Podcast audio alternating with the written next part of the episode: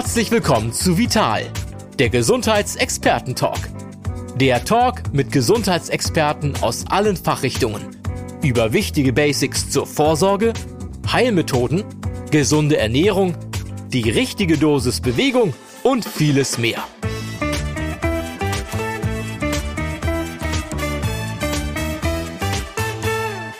Hallo und herzlich willkommen zu einer neuen Folge von Vital, der Gesundheitsexperten-Talk. Mein Name ist Stefan Hillig und ich leite bei der Zeitschrift Vital einerseits das äh, Psychologieressort und arbeite andererseits auch im Gesundheitsressort. Und das passt im Grunde genommen hervorragend zu dem Thema, über das wir heute sprechen, äh, weil es nämlich eigentlich beide Themenbereiche ähm, vereint. Wir sprechen nämlich über unseren Körper. Und es geht darum, wie wir achtsamer, liebevoller, respektvoller mit ihm umgehen können. Und vor allen Dingen geht es darum, wie wir seine Signale bewusster wahrnehmen können und wie wir diese Botschaften vielleicht auch so ein bisschen als, als Wegweiser, als, als Lotsen in unserem Lebensweg oder auf unserem Lebensweg nutzen können. Und dazu begrüße ich ganz, ganz herzlich unseren heutigen Studiogast. Herzlich willkommen, Katrin Jonas. Ja, hallo Stefan. Vielen Dank für die Einladung und ich freue mich auf unser Gespräch. Das tue ich auch. Und ähm, wir müssen unseren Zuhörerinnen und Zuhörern noch verraten, du bist heute aus London zugeschaltet. Ja, genau. Ähm, es ist ein technisches Wunderwerk. Vielen Dank dafür an unser Technikteam. Und ähm, ja, Katrin, wir haben vorab gesagt, wir sagen du, was ich sehr sympathisch finde. Ähm, Katrin, Magst du dich kurz vorstellen, was hat dich äh, nach London verschlagen? Was machst du da? Ähm, wie war dein beruflicher Werdegang? Ähm, erzähl einfach ein bisschen über dich. Ja, ich bin vor elf Jahren nach, nach London gezogen, aus privaten Gründen, durch die Arbeit meines Partners. Und ähm, als ich dann hergekommen bin, habe ich mich sofort zu Hause gefühlt. Mhm. Und deshalb bin ich auch geblieben. Mhm. Ich habe ähm, das als un unglaublich inspirierend empfunden, dass mhm. so viele Menschen aus allen möglichen Ländern der Welt zusammenkommen mhm. und kreativ sind und hier so ganz reibungslos miteinander leben. Mhm. Es begeistert mich immer wieder mhm. aufs Neue. Mein beruflicher Werdegang, der hat eigentlich schon in meiner Kindheit begonnen. Mhm. Ähm, ich habe mich schon als Kind ähm, für den Körper interessiert. Und vor allem dafür, was der so alles kann mhm. und auch so seine Grenzen immer ausgelotet. Mhm. Und ich war erstmal sehr aktiv im Sport. Mhm. Also ich bin im Turnen aktiv gewesen, im Wettkampfsport. Ja. Später habe ich Handball gespielt, Volleyball. Ich habe unglaublich gern getanzt und mich für alles interessiert, was mit Bewegung zu tun hat. Wow. Und ähm, ja, dann als es zur Berufswahl kam, mhm. ähm, habe ich gar nicht so richtig gewusst, was ich werden soll. Und mhm. dann habe ich das Nahestehende gewählt, habe gesagt, ich ähm, entscheide mich für Sportpädagogik mhm. und fürs Lehramt und habe auch erst mal studiert, bin auch in der Schule gewesen, habe unterrichtet, aber das war alles nicht so wirklich meins. Mhm. Es hat mich nicht zufriedengestellt. Mhm. Und dann habe ich einen Berufswechsel vorgenommen, habe mich in der Physiotherapie ausbilden lassen. Auch das mhm. war noch nicht so ganz mein Feld, aber damit begann eine Zeit, in der ich ganz, ganz viel gelernt habe. Mhm. Also ich mhm. habe mich für alle möglichen Gesundheits- und Bewegungskonzepte interessiert, mhm. mhm. habe mich sehr viel mit dem Ayurveda befasst, mit der ja. traditionellen chinesischen Medizin, ja. habe Entspannungstechniken kennengelernt, war selbst aktiv im Tai Chi und Yoga. Mhm. Und dann kam der erste Meilenstein und das war äh, der Kontakt mit der Feldenkreismethode. Ah, okay. Und da habe ich die lange Feldenkreisausbildung ähm, absolviert. Und da ging es in das Gebiet der Somatik, also mhm. den Körper von innen heraus zu erkunden. Mhm. Und das hat wirklich Berge versetzt. Mhm. Also meine ganze Sicht auf den Körper und mhm. sein Funktionieren verändert. Ein zweiter Meilenstein kam, als ich mich mit der Meditation befasst habe, vor mhm. allem mit den Bewegungsmeditationen mhm. und äh, mit den aktiven Meditationen von Osho. Ja. Ähm, ja, und später kam noch die Hypnoseausbildung dazu, mhm. weil mich natürlich die Prozesse, die uns unbewusst sind, unglaublich ja. interessiert haben. Mhm.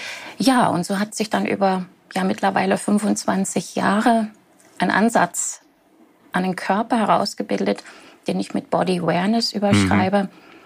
Body Awareness vom Mhm. Englischen Mhm. äh, Körperbewusstsein. Ja, ja. Und das ist, was ich, was ich hauptsächlich oder womit ich arbeite. Das finde ich total spannend, dass du sagst, du warst schon als Kind sehr körperbewusst, hast dich gerne bewegt, hast, hast Sport gemacht und finde das total spannend, wie du da so deinen deinen Weg gefunden hast. Und du hast gesagt, dein, dein Keyword sozusagen ist Body Awareness, also ähm, Körperbewusstsein oder auch Körperwahrnehmung. Mhm. Und das heißt, die, die Menschen, die zu dir kommen, ähm, denen hilfst du so ein bisschen dabei, diese, diese Body Awareness zu, zu trainieren und vielleicht auch zu schärfen, oder? Das, ähm, das ist sozusagen dein Ein- Ansatz. Mhm. Ja, also ich habe verschiedene Felder, wo Mhm. ich mit, auf denen ich mit Body Awareness äh, spiele sozusagen. Einmal die Klienten, die Mhm. zu mir kommen, momentan äh, ausschließlich online. Mhm. Die kommen mit gesundheitlichen äh, Problemen, meistens mit sehr viel Stress im Leben Mhm. und äh, oftmals auch mit chronischen Schmerzen. Mhm. Und dort versuchen wir über das Bewusstwerden des Körpers herauszufinden, a, welche Bedürfnisse hat der Körper, Mhm.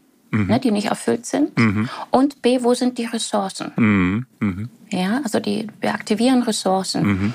Und ähm, das wirkt erstaunlicherweise ähm, sehr gut, selbst wenn Beschwerden schon sehr lange da sind. Und das ist auch etwas, was sich so entwickelt Ja. hat. Es kommen meistens Menschen an, die schon sehr viel versucht haben, mit anderen oder konventionellen Methoden versucht haben, ihre äh, Probleme zu beheben. Und dann der, der zweite große Teil ist, dass ich mit äh, Menschen arbeite, die in therapeutischen, medizinischen oder coachenden Berufen arbeiten. Und die bilde ich praktisch aus in meinem Ansatz. Ja. Sie werden zum äh, Body Awareness Practitioner ausgebildet Mhm, okay. oder Body Awareness Counselor und tragen diesen Ansatz des Körperbewusstseins in ihre Berufe hinein. Ah, und verstehe. Das ist, Mhm. was ich sehr gern mache. Mhm. Also, dass das noch mehr Anhänger sozusagen findet, noch mehr Menschen, die das dann auch ähm, anderen, anderen mit dieser Methode helfen können, sozusagen. Ne? Mhm. Mm, Ja, ich meine, das ist ja etwas Natürliches. Das Ja. gehört ja zu unserem Körper. Mhm. Das macht uns ja aus als Mensch. Ne? Jetzt müssen wir aber auch auf dein Buch kommen, Katrin, weil du hast ja Genau. zu dem Thema Body Awareness, Kör- Körperbewusstsein, Körperwahrnehmung hast du ja schon mehrere Bücher veröffentlicht und dein neuestes Buch, das heißt Körpergeflüster. Und ähm, ja, als der Titel verrät ja schon so ein bisschen, wenn unser Körper in Anführungsstrichelchen mit uns spricht, dann macht er das ja nicht in, in mit voller Lautstärke. Es sei denn, wir haben, so interpretiere ich das jetzt mal, es sei denn, wir haben vielleicht Schmerzen oder etwas funktioniert nicht so, wie wir das normalerweise von unserem Körper gewohnt sind.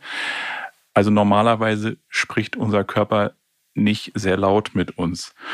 Ähm, Und du schreibst ja auch in deinem Buch, dass ähm, wir oft das gar nicht registrieren, sondern dass diese Signale oft durch das Raster der Aufmerksamkeit durchfallen.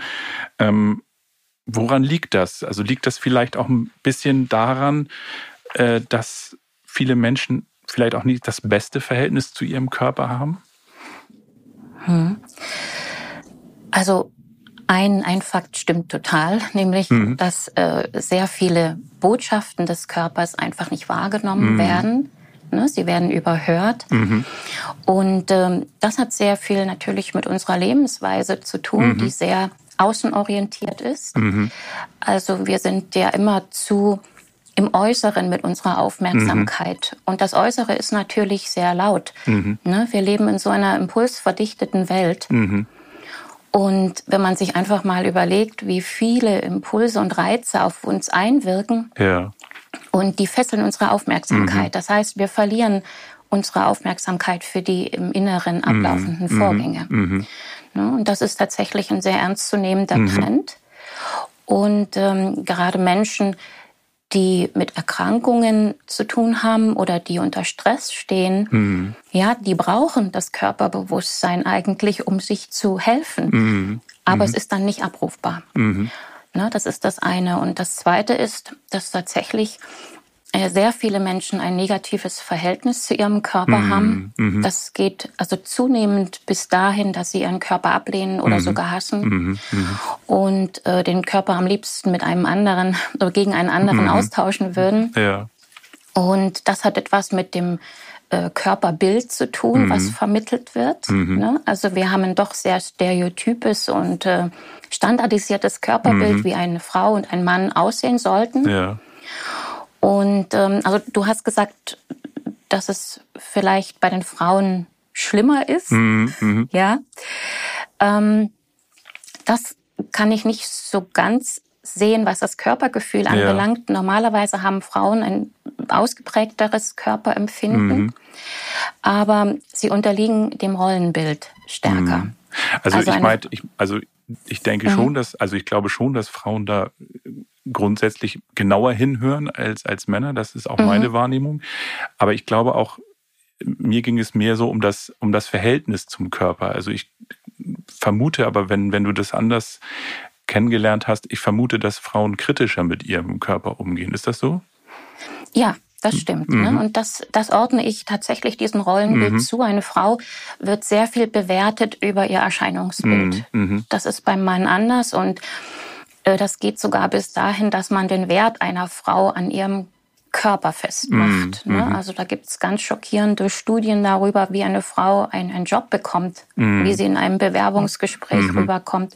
Und da ist es tatsächlich so, dass die Frau mit dem besseren Erscheinungsbild, mit dem schlankeren Körper, -hmm. mit dem optimierten Körper, wie man -hmm. heute sagt, -hmm. ja, den Job bekommt gegenüber einer Frau, die vielleicht einen ja, kurvigeren oder runderen Körper hat, weil man davon bestimmte Qualitäten ableitet. Und das beeinflusst natürlich wiederum, wie, wie ich meinen Körper wahrnehme und ob ich ihn überhaupt wahrnehme. Ne? Ja, mhm. genau. Ja. Du Denn wenn, man, wenn wir wirklich reinhören, ne, mhm. ne, dann, dann merken wir ja, dass da was ganz anderes abläuft ja. als das, ja. was man von draußen erwartet. Mhm. Du hast aber auch, was ich in deinem, in deinem Buch sehr spannend finde, geschrieben, ähm, dass wir auch oft sehr verstandsorientiert sind. Du hast eben schon gesagt, wir sind sehr stark im Außen mit unserer Wahrnehmung, auch weil uns einfach halt ganz viele Reize auf uns einprasseln. Aber du schreibst auch, wir sind sehr verstandorientiert, sind sehr stark im Kopf sozusagen. Ja. Und ähm, schreibst auch, dass der Verstand oft das überstimmt oder übertönt, was, was der Körper uns an, an Botschaften und an Signalen zukommen lässt. Und auf der anderen Seite schreibst du aber auch, was ich auch spannend finde, wenn man sozusagen sich bemüht, wieder stärker in den Körper hineinzuhören, seine Körperwahrnehmung zu schulen, dass das wiederum auch für das Gehirn, also sprich für unseren Verstand, sehr förderlich ist. Kannst du da noch ein bisschen mehr zu sagen, wie das, wie das zusammenhängt? Hm. Also zuerst mal würde ich Verstand und Gehirn ähm, unterscheiden. Mhm. Ne? Also unser Gehirn, dieses Organ da oben, ist ja die Schaltzentrale, ja. der Boss unseres Körpers, mhm. unseres ganzen Organismus. Und ähm, also das, das Gehirn profitiert davon, wenn es sehr viel aus der Peripherie des Körpers gefüttert wird, ja. Ne? mhm. ne? weil dadurch sehr viele ähm, vernetzte Nervenverbindungen entstehen und weil die verschiedenen Hirnareale dadurch mhm. also miteinander auch verbunden und vernetzt werden. Ja, also ein, ein, gesundes Gehirn hat sehr viele Nervenverbindungen, hat sehr starke, stark ausgeprägte Gehirnbereiche und es ist angewiesen auf die vielen Impulse, die es bekommt und mhm. vor allem sensorische Impulse, mhm. motorische Impulse. Ja. Und ähm, also hier fällt mir jetzt gerade ein sehr schöner Satz von, von Moische Feldenkreis ein, ja. der gesagt hat, ich bin interessiert, bin nicht interessiert an beweglichen Körpern, ich bin interessiert an beweglichen Gehirnen. Mhm. Ja, mhm. also wir brauchen diese sogenannten beweglichen, flexiblen Gehirne, um auf mhm. die vielen Alltagssituationen, die sich ja konstant verändern, antworten zu können. Mhm. Mhm. Und je größer unsere, unsere sensomotorischen Inputs sind, desto glücklicher und flexibler mhm. ist unser Gehirn. Mhm. Ja? Und wenn ich vom Verstand spreche, dann meine ich eigentlich die, die Welt der Gedanken. Okay. Ja, das mhm. sind also die Teile, die ist die, der Teil der Informationsübertragung, ja, der äh, Gedanken produziert. Mhm. Ne? Okay. Und ich glaube, dass sehr viele Menschen sehr verliebt in ihre Gedankenwelt sind mhm. und äh, ja, verkopft sagt man ja, ja manchmal genau. auch. Mhm. Ne? So. Und sehr, sehr viele Menschen definieren sich über ihre Gedanken. Mhm. Mhm. Ja, so, wenn ich viel denke, dann bin ich wer. Mhm, mh. Ja, das ich ist denke, also wertvoll. also bin ich. Ja, genau. Mhm. Dann, dann dann bin ich gut fürs Leben ausgerüstet. Und das ist eben, das ist nicht so. Mhm. Ja, der Verstand ist ein Instrument. Mhm. Und dieses Instrument Verstand hilft uns, ja, bei rationalen, analytischen Aufgaben, mhm. ne, die man also denkend bewerkstelligt. Mhm.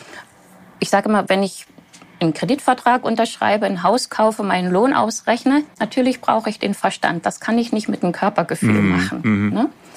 Aber ein Trend ist, dass wir, dass immer mehr Menschen dazu neigen, ähm, Entscheidungen, die absolut den Körper betreffen, mhm. das Wohlgefühl, ja. das Körperempfinden, das Lieben, mhm. das Glücklichsein, mhm. ja, mit dem Verstand zu lösen. Und dafür ist der einfach äh, das verkehrte Instrument. Mhm. Okay. Und der Verstand ist aber so laut, dass er das, was wir fühlen, ja, äh, übertönt. Mhm. Spannend. Also finde ich nochmal einen wichtigen Hinweis, den du auch diese Unterscheidung zwischen Gehirn und, und Verstand und dieses, dass wir auch sehr stark so denken, wir sind, wir denken, was wir sind sozusagen, dass wir sehr gedankenorientiert sind. Mhm. Ähm, in deinem Buch äh, stellst du so verschiedene äh, Körperbereiche oder Körperteile, sage ich jetzt mal vor, die man so äh, mit, mit bestimmten Übungen ansprechen kann. Aber du hast davor geschaltet noch, was ich sehr wichtig finde, ähm, so Rahmenbedingungen nenne ich das jetzt mal. Also quasi so eine, so eine grundsätzliche innere Haltung, die man, die man bei der bei Body Awareness Übungen einnehmen sollte. Und ähm, da sagst du einerseits, ähm, dass es wichtig ist, ähm, erstmal zur Ruhe zu kommen. Also sozusagen so eine Ruhe in sich zu, zu haben, leiser zu werden. Klar, wenn du, du sprichst vom Körpergeflüster, um es wahrzunehmen, muss ich erstmal ruhiger werden. Das ist das eine. Und dann das zweite, was du sagst, ist, dass, ähm, ähm, dass ich die Signale, die vom Körper kommen, dass ich die nicht gleich mit dem Verstand analysiere, sondern dass ich sie erstmal so nehme, wie sie sind und nicht gleich irgendwie mit einem Urteil oder mit irgendeinem anderen verstandsorientierten mit irgendeinem Gedanken daran gehe. Und das Dritte, was du sagst, ist, ähm, dass ich so eine, ja, so eine, so eine Neugier haben sollte, so eine, so ein, auf so ein Aha-Erlebnis mich freuen sollte. Ähm, habe ich das richtig verstanden? Also sind das so drei ähm, Haltungen oder drei Voraussetzungen sozusagen, die, die dir wichtig sind? Mhm, ja, das hast du ganz richtig verstanden. Okay. Mhm. Weil, ähm, also eins stimmt, ne? wir sind dadurch, dass wir so sehr am Außen mhm. äh, sind, mit unserem Fokus, mhm. ähm, müssen wir natürlich erstmal Bedingungen schaffen, unter denen es gelingt, die Aufmerksamkeit nach innen zu lenken. Mhm. Und da müssen wir tatsächlich stiller mhm. werden. Mhm. Ne, erst mit, mit dem stiller, mit dem ruhiger werden äh, entspannen wir ja. Mhm. Mhm. Ne, und eine, die Entspannung ist also auch eine Voraussetzung mhm. dafür, dass wir überhaupt nach innen lauschen können. Okay. Mhm. Ne? Und ähm, man muss sich Zeit für sich nehmen. Ganz wichtig. Mhm. Ja, sich ja. mal rausziehen aus diesem ganzen Trubel mhm. und den Fokus nach innen richten. Und mhm. das passiert tatsächlich am besten in der Stille. Mhm. Ja, das ist das eine. Und natürlich, wenn wir stiller werden, dann bemerken wir erstmal, wie aktiv überaktiv der Verstand ist, mhm. weil der wird weiter schnattern. Mhm. Mhm. Ne? Jeder Meditierer oder wer sich schon mal mit Meditation befasst hat, weiß, wenn ich stiller werde, dann wird dieser Verstand erst mal richtig verrückt. Mhm. Richtig laut, ja. ja. Mhm. Genau. Mhm. So. Also ähm, mit dem Stillerwerden ist das so eine Sache. Man muss irgendwo auch erstmal lernen, den Verstand weiter schnattern zu lassen. Der, es ist seine Gewohnheit. Es ist eigentlich völlig egal, was der schnattert weil wir wollen ja eigentlich zum Fühlen hin. Mhm. Ja? Und das ist tatsächlich auch eine Frage der, der Übung. Je öfter man den Blick oder den Fokus nach innen richtet, mhm. desto geläufiger wird es für einen. Mhm. Ja? Mhm. Und ähm, wenn ich sage, dass die Anstrengung da im Wege ist, mhm. ähm, oder auch eine bestimmte Zielorientierung, mhm. dann hat das den Hintergrund, ähm, dass ich ja mit mit einer Anstrengung beispielsweise nicht entspannen kann. Mhm, mh. ne? Und wenn ich da sitze, mich nach innen richte und angespannt bin, mhm. werde ich nicht viel wahrnehmen können. Mhm, mhm, es gibt da sogar eine Korrelation. Je größer die Anspannung im Körper ist, desto weniger Körpergefühl. Mhm. Ja, das ja. kann man sich wirklich so als Hauptsatz ja. merken. Ja. Ähm, wir haben wirklich erst eine Chance, den Körper zu hören und zu verstehen, je mehr wir uns entspannen können. Mhm. Mhm. Ne? Und diese Fähigkeit ist halt sehr vielen Menschen heute abhanden gekommen. Mhm. Freude und Heiterkeit mhm. als Grundlage zu nehmen, finde ich persönlich unheimlich wichtig. Mhm. Weil was gibt es denn Schöneres, als sich mhm. zu fühlen? Mhm. Ja. Als den Menschen wahrzunehmen, der man ist. Mhm. Und ähm, auch Botschaften des Körpers zu fühlen und zu spüren. Mhm. Mhm. Das ist doch was Wunderbares. Und das hat nichts mit Ernsthaftigkeit zu tun äh, oder mit, mit Strenge sondern mit einem Öffnen eines inneren Plateaus. Mhm, mh. Ja, wo ich Informationen bekomme über mich selbst. Mhm. Und ähm, über die Sensorik. Das ist doch wunderbar. Ja. ja das sollte in Heiterkeit passieren. Mhm. Und in Freude. Und mit Neugier wahrscheinlich. Und mit einer, mit einer Offenheit. Und mit Neugier. Mhm. Mhm. Ja, genau. Das hatte ich noch vergessen. Ja. Mm, wenn wir da sagen, okay, jetzt will ich mein Körpergefühl entwickeln mhm. und ich weiß schon, wo ich eigentlich hin will. Mhm. Das funktioniert ja nicht. Ja. Ich muss ja das erstmal öffnen und mhm. muss dem Ganzen eine Chance geben, weil ich weiß ja nicht, was mhm. kommt. Mhm. Also nicht irgendwie ja. eine, eine, eine, Zielorientierung oder so da drin haben. Du hast schon gesagt, ja. also nicht mit irgendeinem Leistungsgedanken da, da reingehen. Ne? Mhm. Ja, genau. Ähm, Kathrin, dann würde ich gerne ähm, mit, dem, mit dem ersten Zugang anfangen, wo es, äh, wo es um das Thema, wo, wie man sozusagen seine Body Awareness ähm, äh, trainieren kann oder auch erstmal anfangen kann, seinen Körper wahrzunehmen. Das ist die Atmung. Damit beginnst du in deinem Buch. Und ähm, du schreibst, die Atmung ist, ist im Grunde genommen eine, eine sehr treue Verbündete. Das finde ich sehr schön, dieses, dieses, mhm. dieses Bild. Und du sagst, ähm, die, die Atmung sagt uns eigentlich die ganze Zeit, wie es, wie es um unseren Körper gerade bestellt ist. Ähm, auf der anderen Seite weiß ich, ähm, darüber haben wir auch schon in der Vital öfter berichtet, viele Menschen atmen zu flach, atmen zu schnell, atmen nur in, in den Brustkorbbereich, aber nicht, nicht in den Bauch. Ähm, warum ist die Atmung äh, so wichtig und welche Folgen hat zum Beispiel auch eine zu flache Atmung, wenn du das mal aus deiner Warte beleuchtest? Hm. Ja, also die, die Atmung, die hat einen entscheidenden Einfluss darauf, wie wir uns als Mensch fühlen. Mhm. Ja, wenn wir nur flach und oberflächlich atmen, nehmen wir uns auch ähnlich wahr, nämlich begrenzt. Mhm, mh. ne? Im Gegensatz dazu, wenn wir tief und entspannt atmen, mhm. nehmen wir uns als Mensch sehr anders wahr. Mhm. Ne? Und ähm, ja, also es eine tiefe, entspannte Atmung produziert ein komplett anderes Körpergefühl. Mhm. mhm. Und wenn ich meine, meine Atemmuskeln gut und flexibel benutzen mhm. kann, also da komme ich ja auch nicht so schnell außer Puste. Das heißt, mhm. ich weiß, ich kann auch mal einen Sprint zum wegfahrenden Bus hinlegen. Mhm. Ja. Oder kann meinen Körper belasten, wenn ich das brauche. Mhm. Also ich fühle mich auch belastbarer mhm. mit einer ja, sehr flexiblen Atmung und auch einer tiefen Atmung. Und ich äh, fühle mich auch von der Stimmung her wesentlich besser, als wenn mhm. ich nur so einen ganz kleinen, begrenzten Spielraum äh, zur Verfügung habe. Mhm. Mhm. Ja, so ein ganz großer Teil des Körpergefühls ähm, hängt mit, den, mit dem Atemreservoir zusammen. Mhm. Das ist mhm. das eine. Das zweite ist, dass natürlich über die Atmung Sauerstoff in den Körper mhm. gerät. Klar. Ja, und der ganze Stoffwechsel hängt ja von diesem Sauerstoff ab. Mhm. Klar. Unsere Organe, ja, die Muskulatur, das Gehirn vor allem mhm. braucht Sauerstoff. Mhm. Und ähm, ich kann das nicht belegen, aber mein Eindruck ist, dass sehr, sehr viele Erkrankungen, die wir haben, damit zusammenhängen, dass unser Körper schlichtweg nicht genügend Sauerstoff mhm. bekommt. Mhm. mhm. Und das hängt eben mit dieser flachen und oberflächlichen Atmung mhm. zusammen. Mhm. Ja, also da gibt es wirklich eine Kettenreaktion. Ja.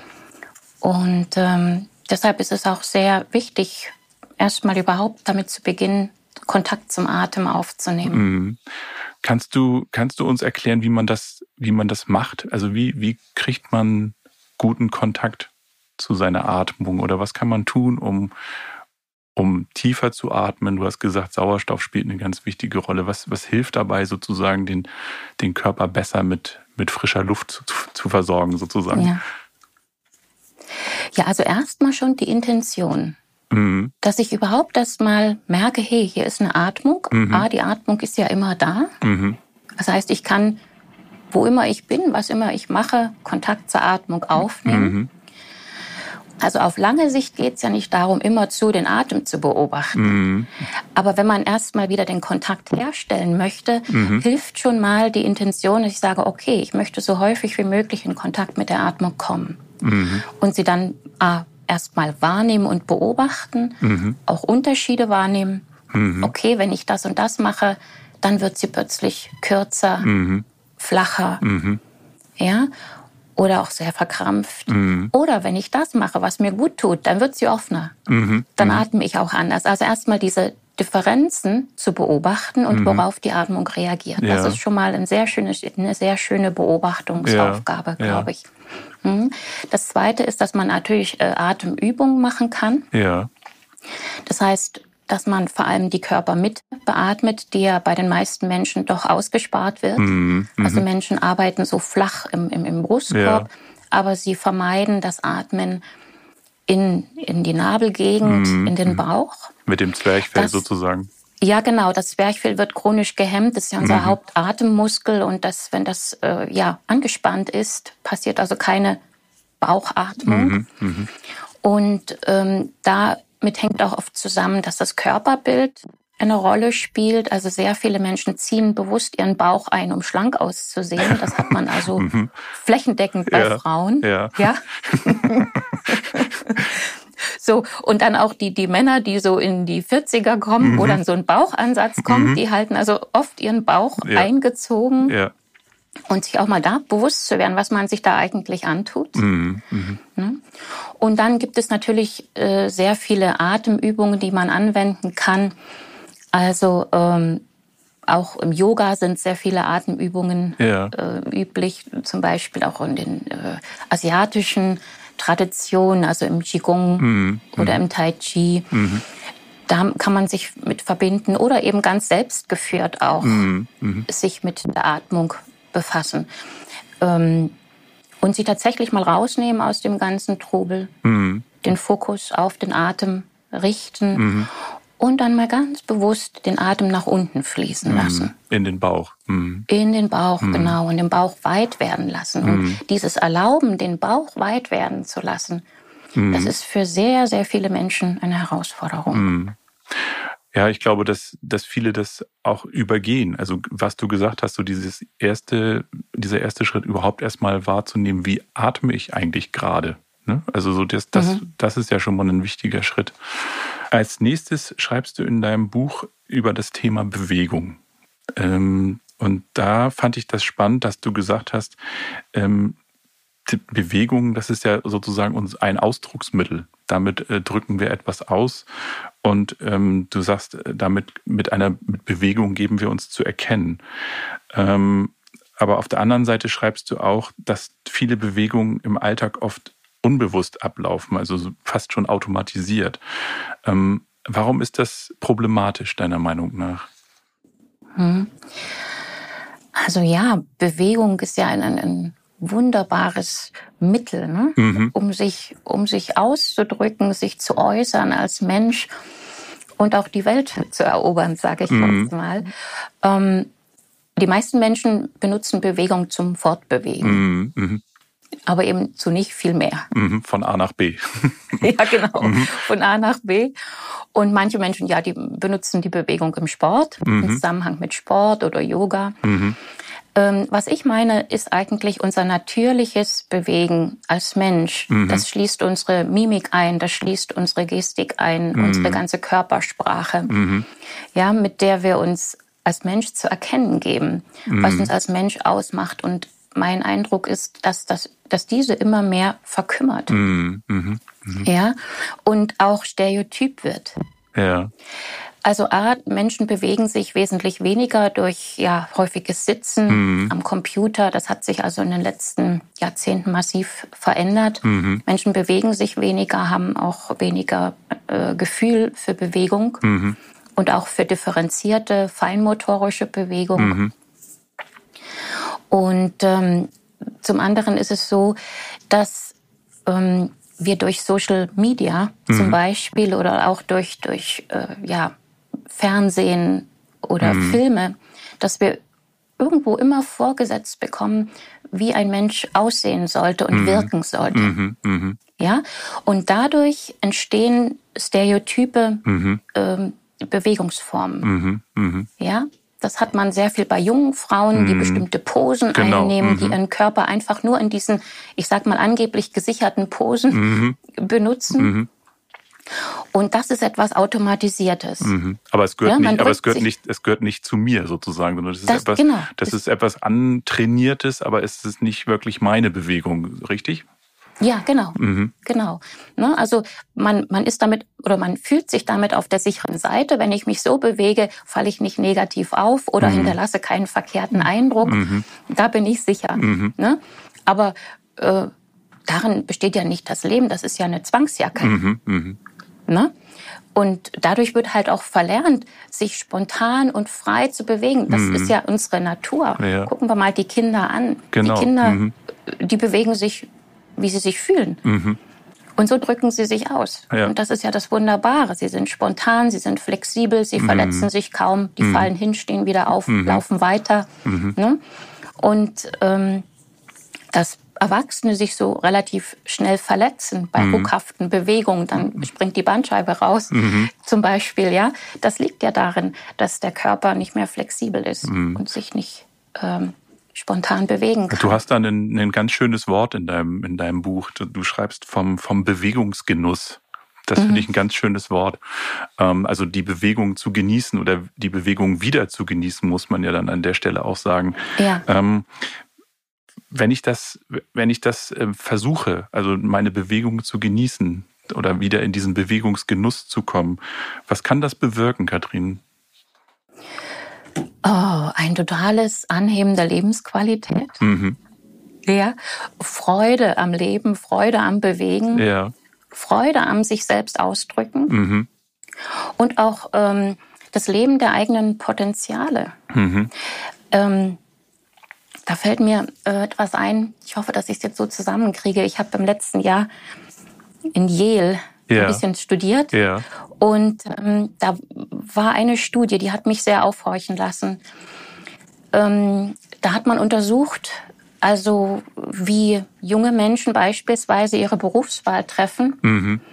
Ähm, die oder wie Social Media beeinflusst, wie junge Menschen ihre Berufswahl treffen. Mhm.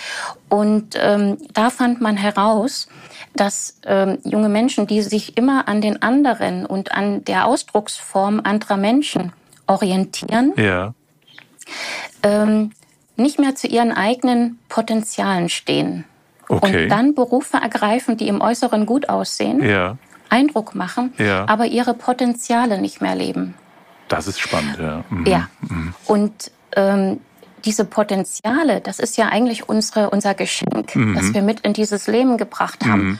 Und diese Potenziale nicht mehr zu leben, heißt auch, dass man den eigenen Selbstausdruck mhm. komplett beschneidet. Mhm. Das stimmt. Ja. ja? Mhm. Und dann wird man im Prinzip zum Roboter. Mhm. Und ja, und ein, ein roboterhaftes Körperempfinden oder Bewegen, das geht also ganz weit weg vom Genuss. Das ist das Gegenteil Aber, von, von Bewegungsgenuss. Genau. Ja. Und Genuss bringt, Bewegungsgenuss bringt uns so viel Helligkeit ins Leben, mhm. so viel Spontanität, Flexibilität. Ja. ja. Ähm, ja, ist doch ein wunderbares Empfinden, mhm. wenn ich mir einfach dessen sicher sein kann, egal in welche Situation ich komme. Mhm. Ich kann mich ausdrücken und ich genieße mhm. das. Ich fühle mich damit wohl und sicher. Also um das nochmal klar zu sagen, es geht nicht nur um sozusagen um Sport, sondern es geht generell um, wie, wie bewege ich mich, was, welche Gesten benutze ich, wie stehe ich, wie, wie gehe ich. Dass du meinst eine ganze Bandbreite von Bewegungen. Ja, genau. Mhm. Weil, also der, im Sport, natürlich kann ich mich im Sport auch ausdrücken, aber mhm. das ist ja ein sehr vordefiniertes mhm. Bewegen. Mhm, genau. Ja? Mhm da trainiere ich ja wieder den Körper in einer bestimmten Bewegungsform, was mhm. nichts Schlechtes ist. Mhm. Aber das, was, worauf ich mich beziehe im Buch, ist dieses Bewegen, dieses freie Bewegen, mhm. mhm. weil das zu unserer Natur gehört. Mhm. Wie, wie du gesagt hast, also so ein bisschen sich das abschauen von den von den Kindern, die sich, die sich ja. frei bewegen und auch so ein, die haben ja wirklich auch einen großen Bewegungsdrang sozusagen von sich aus. Mhm. Ähm, wo ich, wo ich auch sehr schmunzeln musste, war ähm, das Wort, ähm, das du benutzt, das heißt Fasziensack. ähm, ich hatte so, ich hatte merkwürdigerweise hatte ich sofort was vor Augen, aber du meinst eine ganz bestimmte Faszie. Das ist ja, das sind ja ähm, die Fascia profunde, schreibst du. Das ist ähm, und die sagst, das ist, das ist wie so ein Overall, der unsere Körperhülle, unser Körperinneres so um, um, ummantelt sozusagen. Mhm. Und ähm, dann schreibst du, dass es für diesen Fasziensack nichts Schöneres gibt, als wenn wir mit unserem Körper Musik machen. Also wenn wir, wenn wir zum Beispiel singen oder brummen oder summen, ähm, also unseren Körper ähm, als, als Resonanzkörper benutzen sozusagen. Also scheint unser Körper ja sehr musikalisch zu sein. Mhm. Ja, das stimmt. Ich meine, wir haben ja sehr viel Fasziengewebe im, ja. im Körper. Mhm. Ne? Also alle Organe und Körperstrukturen, die wir haben, sind ja von diesem Fasziengewebe umgeben. Mhm. Und wir haben eben dann auch diese Fascia profunda, die also unseren Körper auf mhm. der Innenseite sozusagen ja. umgibt, wie so ein Ganzkörper-Overall mhm. oder so ein Strampelanzug. Und diese, diese Faszie, die interessiert also tatsächlich äh, sehr viele Körpertherapeuten, Stimm- und Gesangslehrer. Für Sänger ist sie sehr wichtig. Ja. Ja, Lokopäden, weil ähm, es ist gut, wenn diese, diese Faszien oder überhaupt das Fasziengewebe flexibel und geschmeidig gehalten mhm, wird. Mhm. Ja, wenn es das nicht mehr ist, weil es sich beispielsweise an sehr angespannte Muskeln anpassen muss, ja äh, dann ist unsere Resonanz im Körper eine sehr andere. Mhm. Ja, also Sänger brauchen, die können nur singen, wenn die eine, ein geschmeidiges, elastisches Fasziengewebe ja, ja. haben. Und das Fasziengewebe spricht also unheimlich gut auf alles an, was den äh, Körper äh, ja, vibrieren lässt, mhm, mhm. summen lässt, pfeifen ja. lässt. Also alles musizieren natürlich, trommeln äh, ja, das alles sind Tätigkeiten, die also dem Fasziengewebe gut bekommen. Also auch mal morgens unter der Dusche wieder singen. Absolut. Mhm. Also das muss ja alles überhaupt nicht bühnenreif sein, ja. sondern mhm. einfach äh, wieder die, die Stimme, das Tönen zu benutzen. Mhm. Und was, was zum Beispiel auch ganz wichtig ist, ist das Lachen. Mhm. Und manchmal habe ich so den Eindruck, äh, dass die Welt das Lachen verlernt. Mhm. mhm. Ja. Und ähm, Menschen eigentlich, wenn sie dann mal lachen, so ein bisschen lachen. Aber wer lacht denn mal so richtig aus dem mhm. Bauch mhm. heraus? Mhm. Ja, so ein richtiges, lautes, ja. ungebremstes Lachen. Mhm. Und da vibriert der Körper. Ne? Ja. Das kann man sogar spüren. Im Deutschen sagen wir ja, wir gehen lieber zum Lachen in den Keller. Sagt man das? Ja. das habe ich noch nicht gehört.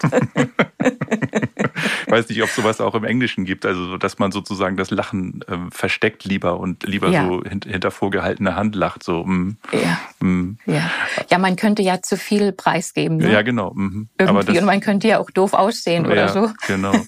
Ja, aber du hast es ja gesagt, Lachen ist ja etwas, was wirklich den ganzen Körper einmal aktiviert. Wir haben auch schon über die Atmung gesprochen, da kommt ja ganz viel Sauerstoff an und alle ja. Muskeln werden einmal durchgeschüttelt und also das ist ja was ganz Tolles, was man eigentlich genießen sollte. Mhm. Ja, ja, man kommt auch mal aus dem Kopf raus. Ne? Mhm, ja.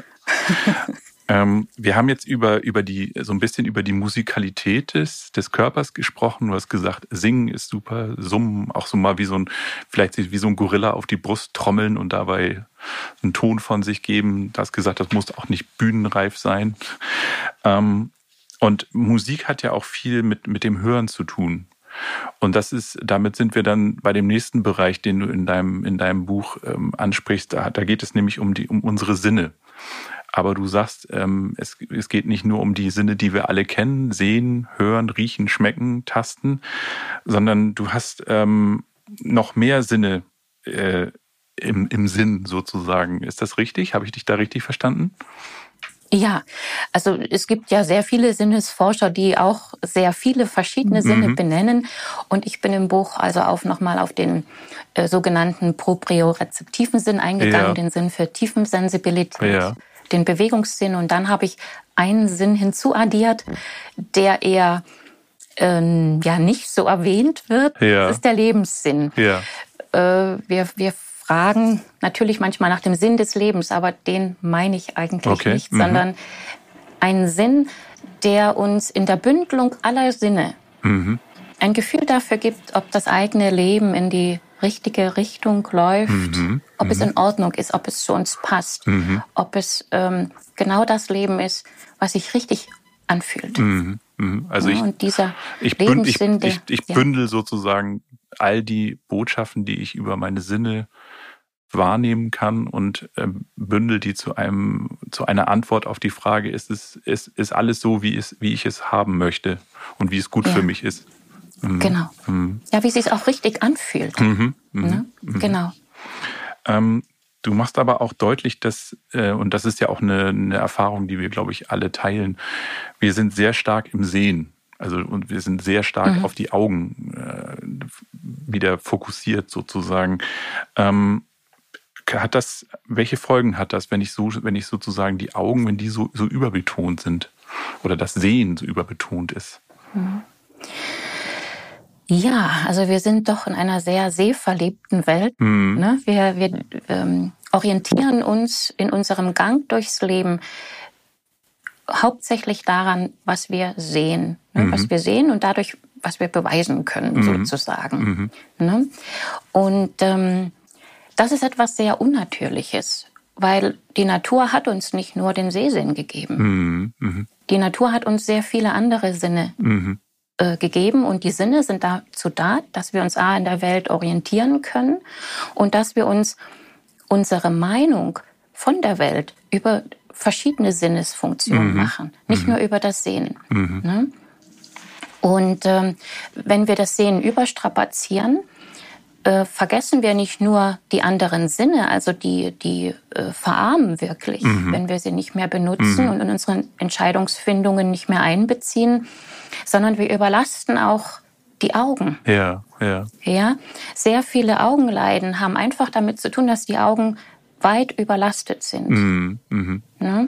Und jetzt auch gerade noch mal mit mit ähm, der ganzen Computerarbeit, dass wir ja. eigentlich von einem Screen zum nächsten ja, gehen. Ja, ja wir mhm. klappen den einen Screen zu genau. und mhm. machen den nächsten an. Mhm. Ähm, damit äh, äh, fordern wir unseren Sehsinn sehr heraus. Mhm. mhm. Ja, so, äh, es ist tatsächlich gut, den etwas zu entlasten mhm. und den Fokus auf die anderen Sinnesfunktionen ähm, zu verlegen und auch diese wunderbaren sinnlichen Eindrücke, die wir empfangen können, mhm. im Leben zu nutzen. Mhm. Mhm. Ja, also wirklich mal in einer Situation zu schauen, ist eine Situation wirklich nur oder besteht sie nur daraus, was ich sehe? Mhm. Mhm. Oder besteht sie auch daraus, was ich höre? Mhm. Wie sie sich anfühlt? Wie oft sagt man, die Situation riecht nicht gut, da riecht es nicht gut. Ja? Oder eine Sache schmeckt mir nicht. Mhm, mh. Ja? Ganz genau. Also mhm. diese, die Sprache, unsere deutsche mhm. Sprache, die hat so viele äh, Entsprechungen dafür, dass wir unsere Sinne als Komplettpaket mhm. benutzen. Mhm. Ja, oder der Bewegungssinn, wenn wir in ein Projekt stecken oder ja, eine Situation ansehen, wo man sagt, hier bewegt sich nichts. Mhm, ganz genau. Mhm. Ja. Mhm. So, die Sprache hält das bereit, aber wir nutzen es nicht. Mhm. Das heißt, ähm, der Sehsinn wird eigentlich zum Orientieren im Leben benutzt. Mhm. Und Wie dann, sieht was und, aus? Und dann ja? entgehen, entgehen, und ja, entgehen uns ja eigentlich auch ganz viele Informationen, ja. die, die das Bild eigentlich noch viel, viel runder machen könnten, sozusagen. Ne? Unsere, unsere Wahrnehmung noch viel, viel genauer machen könnten. Ne? Ja, ja, genau. Also mhm. das Wort runder ist schön. Mhm. Ne? Also äh, wenn ich viel, die Informationen aus vielen Sinnesorganen mhm. Äh, zusammenbringe, dann wird ja erstmal ein rundes Bild draus, mhm. wie eine Situation wirklich ist. Ja.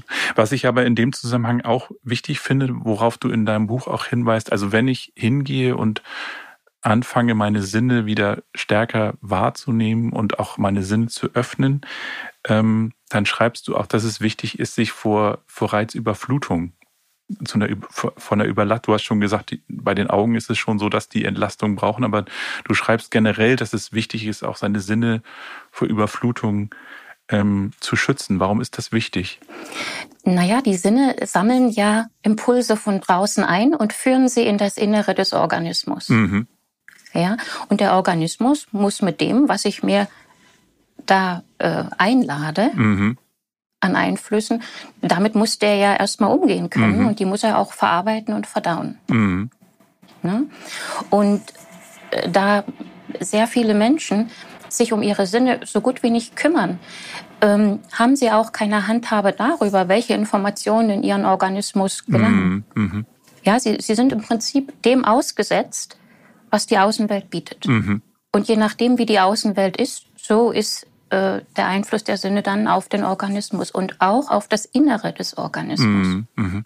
Ja, und das ist etwas, was ähm, sehr oft außer Acht gelassen wird, mhm. dass ich dafür auch ein Stück verantwortlich bin, wie meine Sinnesreize von draußen auf mich einwirken und in meinen Organismus gelangen. Mhm. mhm. Also ein ganz typisches Beispiel, wenn ich abends vorm Schlafengehen mir einen gewalttätigen Film reinziehe. Ja, ja. Ja, so, was kriege ich da, was, was konsumieren meine Sinne? Mhm, mh. Ja, erstmal optisches, Gewalt, mhm. ja, Tätigkeiten, die nicht angenehm sind. Was höre ich? Also ich höre auch äh, Geräusche, die mir vielleicht Angst bereiten, mhm, mhm. ja, die Emotionen hervorholen. Schmerzensschreie vielleicht. Mhm. Ja, mhm. genau. Und ähm, damit versetze ich mich einfach das, dadurch, dass ich das höre und sehe, in eine Lage, mit der ich mich eigentlich nicht wohlfühle. Mhm. mhm. Ob mir das bewusst ist oder nicht. Mhm. Und dann gehe ich ins Bett mhm. und erwarte von meinem Nervensystem, dass es sich beruhigt, mhm. entspannt und gut schläft. Mhm. Und das ist ja so gut wie nicht möglich. Ne? Wir, wir sind ja ein Volk der Schlaflosen, mhm. sowieso. Ja. Ne? Also die Menschen, die eine Nacht richtig tief und gesund durchschlafen, die kann man zählen. Mhm. Die, die Schlafmittel, der Schlafmittelkonsum, der hat sich vervielfacht in den mhm. letzten Jahren. Mhm. mhm. Ne? Also es gibt kaum Menschen, die natürlich schlafen können. Mhm. Und wenn wer nicht natürlich schläft, der steht natürlich am nächsten Morgen auch nicht frisch auf. Na klar. Mhm. Und ja, und beginnt auch den Tag ganz anders. Und mhm. wenn das im Prinzip jeden Abend oder sagen wir mal jeden zweiten Abend mhm. passiert mhm. oder heute bei der bei der äh, ja sage ich mal Netflix-Sucht, mhm. wo dann die Menschen sich die Serien reinziehen, ja und äh, eigentlich nie in den Zustand geraten, äh, zur Ruhe zu kommen abends, mhm. Mhm. bevor sie ins Bett gehen. Das ist dann eine Kettenreaktion. Ne? Und ähm, wenn ich mit Klienten arbeite, dann also Klienten, die mit Schlafproblemen ja. zu tun haben, dann gebe ich denen ähm, immer zuerst mal eine Aufgabe. Die mögen bitte für sieben Tage lang ja. mal dokumentieren, was sie in den letzten zwei Stunden vor dem Schlafengehen ja. machen. Mhm und welche Informationen sie ihren Sinnesorganen geben. Mhm. Mhm. Und äh, allein diese Aufgabe, die hat schon zu so vielen Erkenntnissen mhm. geführt, mhm. wo ganz schnell klar wird, das Nervensystem ist komplett überfordert. Das mhm. muss ja an der Nacht erstmal wach bleiben und alles verarbeiten. das kann gar nicht schlafen. Ja. Ne? Mhm. Also das ist nur so ein Teil. Und wenn ich nicht richtig schlafe, dann bin ich auch nicht leistungsfähig. Aber ich, ich glaube, das ist, ein, das ist ein ganz wichtiger, ganz wichtiges Thema. Ich glaube, was viele, was viele kennen und mhm. insofern, du hast gesagt, ähm, Verantwortung für seine, für seine Sinne übernehmen oder für das übernehmen, was ich meinen Sinnen zumute. Ich glaube, das ist in dem Zusammenhang ganz, ganz wichtig. Wenn ich, wenn ich mein Nervensystem abends mit irgendwelchen stressigen Dingen überfordere oder überlaste, dann kann es mit dem Einschlafen und Durchschlafen nicht funktionieren. Also das finde ich schon wichtig in dem Zusammenhang. Ja, genau. Ähm, dann würde ich gerne mit dir noch über ein anderes Kapitel aus deinem Buch sprechen. Und zwar geht es da um das, um unser Herz. Mhm. Und wo ich äh, total überrascht war und was mir überhaupt nicht klar war, dass du schreibst, wir, dass wir ein Herzhirn besitzen, dass wir ein Bauchhirn besitzen, das haben wir ja vielleicht schon mal gehört, aber von dem Herzhirn hatte ich so noch nicht gehört. Ähm, kannst du ähm, sagen, was das genau ist und warum das so wichtig ist, auch auf dieses Herzhirn zu hören? Mhm.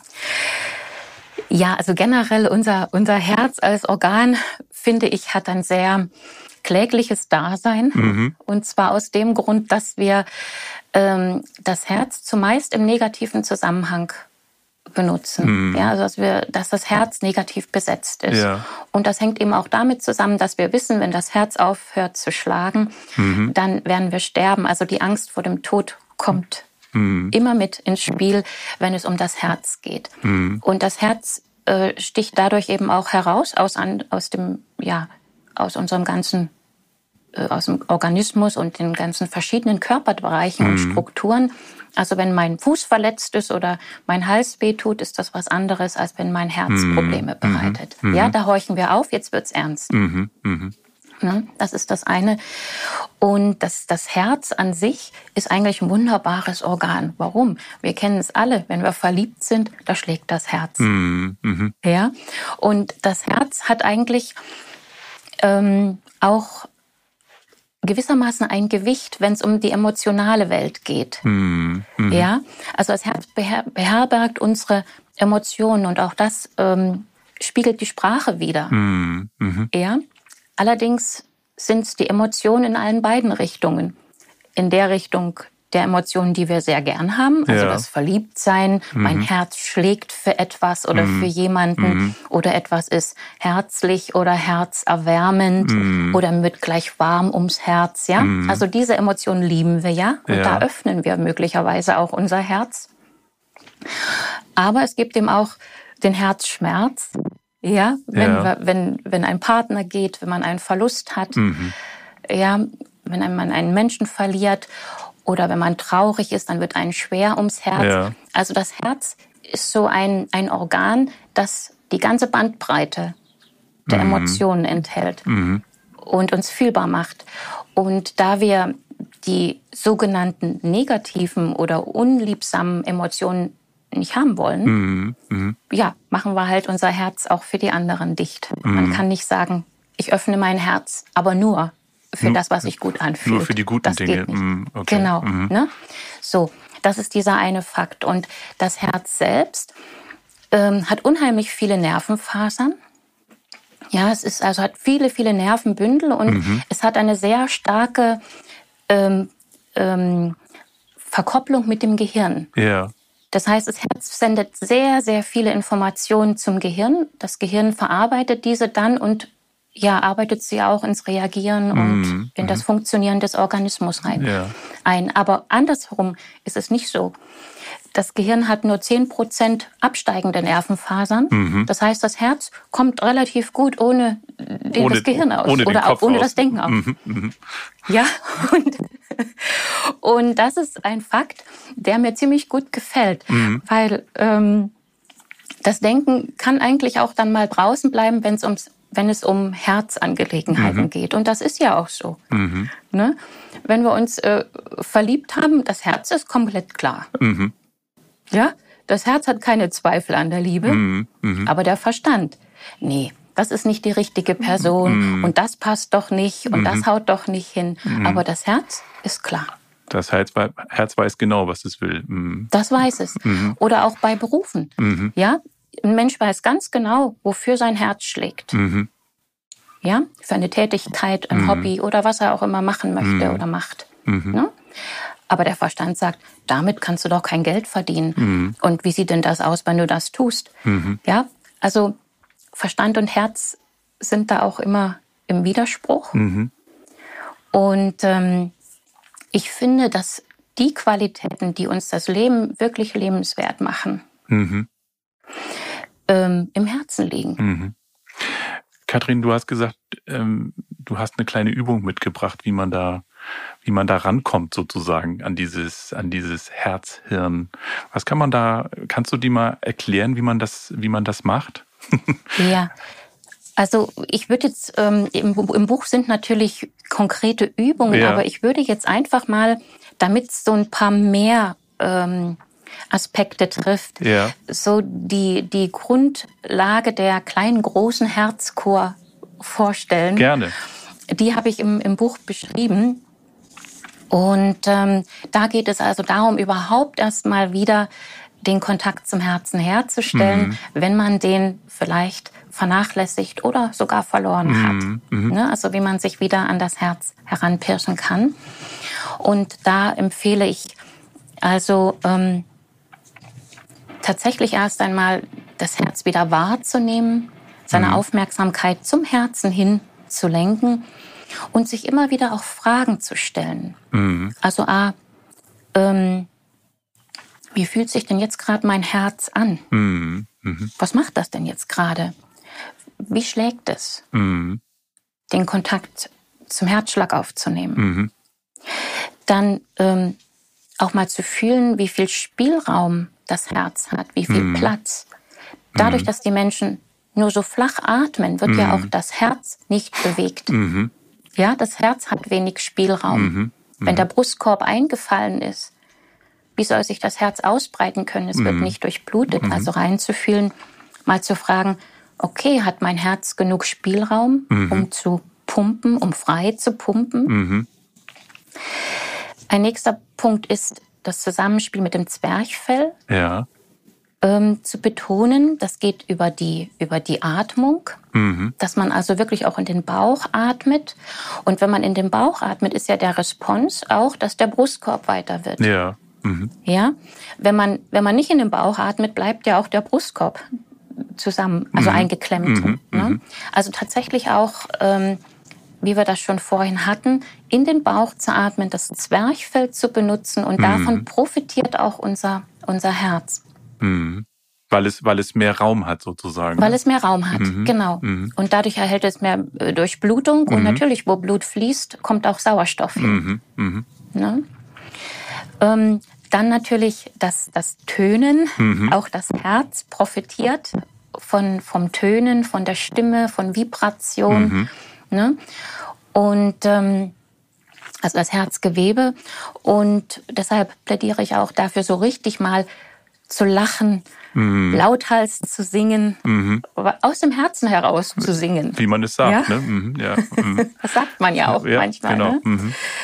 Ja, dann also auch im Zuge der Cardio-Fitness wird ja oft gesagt, man muss das Herz trainieren. Mhm. In meinem Verständnis heißt Cardio-Fitness eigentlich etwas anderes schon mal das Herz aus der, also schon mal aus der Puste zu geraten mhm. und das Herz zu beanspruchen, das mhm. ist ganz klar.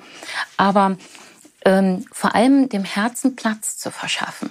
Mhm. mhm. Ja, das Herz also frei, wirklich äh, physisch ihm Freiheit zu mhm. schenken. Mhm. Ne? Und das kann man auch spüren. Wie viel Platz hat mein Herz jetzt gerade? Mal spüren, okay. Ah, und wenn ich das mit Klienten mache, es ist immer dieselbe Reaktion. Sie setzen sich sofort anders hin, mhm, mh. atmen anders, atmen auf, mhm, mh. atmen plötzlich frei und sagen, ah, oh, jetzt wird's leicht. Mhm, mh. Ne? So, dann ähm, ja, dem Herz auch mal ganz bewusst Aufmerksamkeit schenken, obwohl die Gedanken da sind. Mhm. Ja, aus dem Denken auszusteigen ist zwar eine gute Idee zu meditieren. Mhm. Also die Meditation kann uns sehr viel helfen, um mal den Kopf zum Schweigen zu bringen. Dann wird auch das, die Sprache des Herzens lauter und mhm. deutlicher. Mhm. Ja, also das ist etwas, was ich über die Jahre während der Beschäftigung mit Meditation wirklich gesehen habe, dass Menschen durch das Meditieren, mhm. durch das äh, Zurücktreten des Verstandes herzlicher werden. Mhm. Mhm. Schön. Ja. ja. das ist aber ein schönes, schönes äh, Wort dafür oder ein schöner Satz, den, der das gut, äh, gut beschreibt, was du, was in dem Moment passiert. Mhm. Ja, ja, genau. Ne? Man wendet sich wieder äh, dem Herzen zu. Ja, auch wenn man mit anderen Menschen zusammen ist, mal die Kommunikation mit einem Menschen nicht von Kopf zu Kopf zu organisieren, mhm. sondern von Herz zu Herz. Mhm. Mhm. Ich glaube, das würde uns auch jetzt in dieser unruhigen Zeit sehr gut bekommen. Mhm. mhm. Ja? ja? von Herz zu Herz zu sprechen, mhm. mhm. zu Schön. kommunizieren. Ja. Ne? Und ja, überall dort, wo die Liebe ins Spiel kommt, das auch zu leben. Mhm. Mhm. Ja, weil dann ist unser Herz am gesündesten. Es mhm. pocht freudig, es hüpft. Ja. Also, Wir haben das ja alles in der Sprache. Also im Grunde genommen ist das ja auch dann es genießen, mit anderen Menschen zusammen zu sein. Also nicht jetzt nicht nur, du meinst ja wahrscheinlich nicht nur die partnerschaftliche Liebe, sondern einfach die, das liebevolle Umgehen miteinander. Ja, mhm. ja, man kann es eigentlich ausweiten, das liebevolle Umgehen mit der Natur. Mhm. Mhm. Ja, mit Tieren. Mhm. Und, und mit allem, was uns umgibt. Mhm. Also das Herz einfach zu öffnen. Wenn man das Herz öffnet, öffnet man das ja eigentlich nicht personenbezogen. Mhm. Ja, ich kann ja nicht sagen, ich öffne mein Herz, aber nur meinem Partner gegenüber. Mhm. Ja, oder nur meinem Kind gegenüber, mhm. sondern man öffnet das Herz oder nicht. Mhm. Mhm. Aber auch den ja. Mut dafür zu haben, es zu tun. Genau, naja, das Herz hat in der Gesellschaft keine große Lobby, ne? Mhm. weil es ist ja auch irgendwo irrational mhm. Und es gehorcht eben dem Verstand nicht. Mhm. ähm, mhm. Katrin, wir haben jetzt schon ähm, über ganz viele Körperbereiche gesprochen ähm, und wir wollen natürlich nicht alles verraten, weil die, die Menschen sollen ja auch noch in, in, in dein Buch schauen und ähm, sich weiter informieren.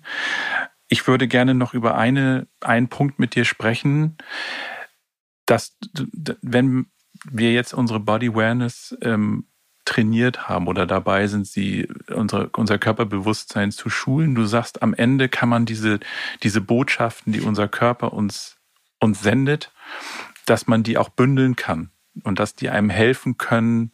Ähm, in, in, du hast vorhin schon vom Lebenssinn gesprochen, wo wir mhm. darüber gesprochen haben, wenn man sich fragt, mache ich eigentlich das, was mir gut tut? Stimmt die Richtung, äh, führe ich das Leben, was, was zu mir passt, dass uns der Körper dabei helfen kann, diese, diese Frage zu beantworten. Ähm, kannst du noch ein bisschen genauer erklären, wie, wie funktioniert diese Bündelung oder was mache ich, wenn ich jetzt wirklich mal genau hinschaue oder hinhorche sozusagen, mein Körpergeflüster wirklich genau wahrnehme, wie kann mir das dann bei der Frage helfen, passt mein Leben zu mir oder führe ich das Leben, was ich, was ich führen möchte? Kannst du da noch ein bisschen mehr zu sagen? Mhm.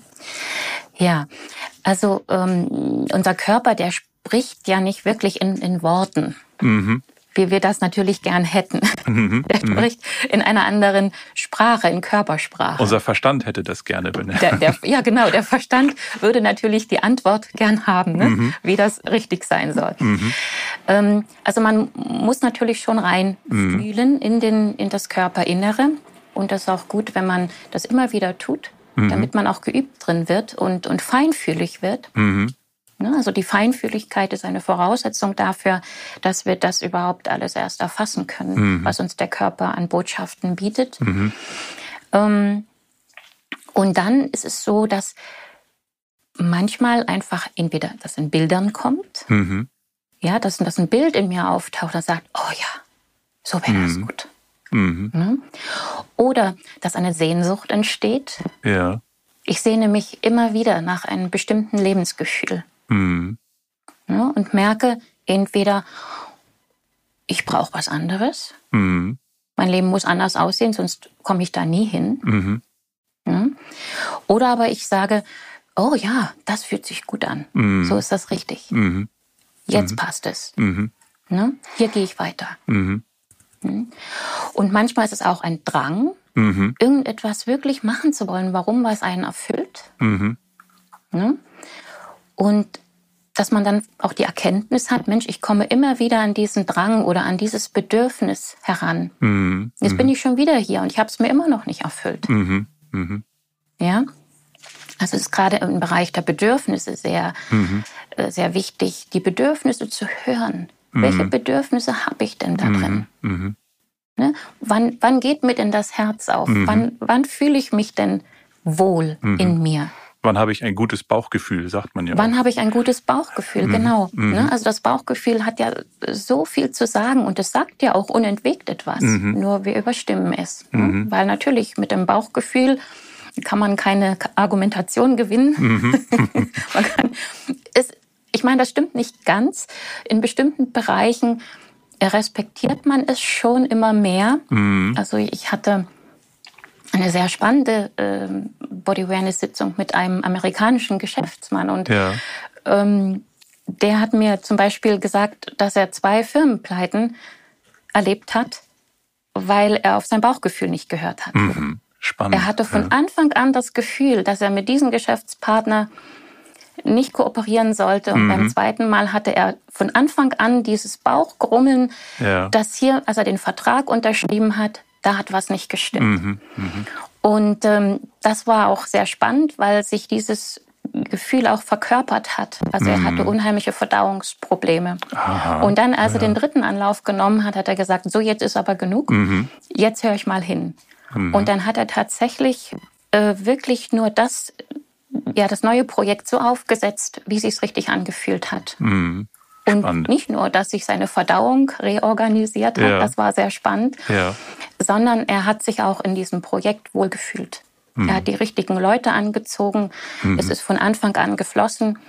Und ähm, so, ich denke, dass man das Körpergefühl oder eben auch das Bauchgefühl in Entscheidungsfindungen einfach einbeziehen mhm. sollte. Ja. Kathrin, hat dir das persönlich mal geholfen? Erinnerst du dich an eine Situation, wo dir dein, deine starke, du hast ja eine, eine sehr starke Körperwahrnehmung, du kennst deinen Körper gut. Ähm, hat dir das, erinnerst du dich an eine Situation, wo du auch auf dein Bauchgefühl gehört hast, sozusagen, und wo du im Nachhinein sagen musst, es war genau richtig, dass ich darauf gehört habe? Mhm. Also ich hatte viele. Mhm. Eine, die mir sofort in den Sinn kommt, ähm, ja, die war vor 21 Jahren, jetzt kann hm. ich das so sagen. Ja, ja. da habe ich sehr viel gearbeitet, war auch im Angestelltenverhältnis. Und wenn man ja angestellt ist, hat man ja immer die, die, ähm, ja, die Belastungen auszugleichen, die ja, man irgendwo zu erfüllen hat. Ne? Mhm. Man ist abhängig, man muss es irgendwie tun. Und ich habe einfach zu viel gearbeitet. Mhm. Ich war immer erschöpft und habe immer gerade so meine Kräfte zusammengesammelt. Und da hatte ich einen Moment und da habe ich mit mir gesessen und da hatte ich so ein starkes Gefühl vom Körper, mhm. das mir sagt, wenn du jetzt weitermachst, mhm. dann hat es gesundheitliche Konsequenzen. Mhm. Wenn du diese Schwelle überschreitest und jetzt weitergehst, dann wird es irgendwo nicht mehr reversibel. Mhm. Ja, das konnte ich richtig spüren und ich konnte es fast auch so sehen. Mhm. Mhm dass, dass hier eine Grenze erreicht mhm. ist und dann mein Körper zu Gegenmaßnahmen ein, mhm. also ansetzen muss. Mhm. Ja, und das war das, ähm, das war der Anfang meiner Selbstständigkeit. Mhm. Mhm. ja, ich habe also dann mich selbstständig gemacht und das war der beste Schritt, den ich mhm. damals tun konnte. Jetzt hat, hat es einen Vorteil, dass wir uns heute auch sehen können. Ich finde, man sieht auch, dass du deine Berufung gefunden hast dass du, du strahlst es aus, dass das genau das ist, was du machen möchtest. Ich danke dir, Katrin, ganz, ganz herzlich für dieses wunderbare Gespräch und für diese vielen Anregungen, die du uns gegeben hast, die vielen äh, Hinweise darauf, wie, wie weise unser Körper ist und wie wichtig es ist, auf, auf seine Botschaften zu hören. Ich wünsche deinem, dir und deinem Buch, dass es ganz, ganz viele Leserinnen und Leser findet und äh, danke dir wirklich sehr herzlich für das Gespräch. Hm. Ich danke dir auch, Stefan, dass ich hier sein durfte und vor allem für deine wunderbaren Fragen. Das war wirklich sehr schön. Dann wünsche ich dir alles Gute, Katrin, und ähm, sage noch unseren Zuhörerinnen und Zuhörern vielen Dank fürs Zuhören und auf Wiederhören bis zum nächsten Mal.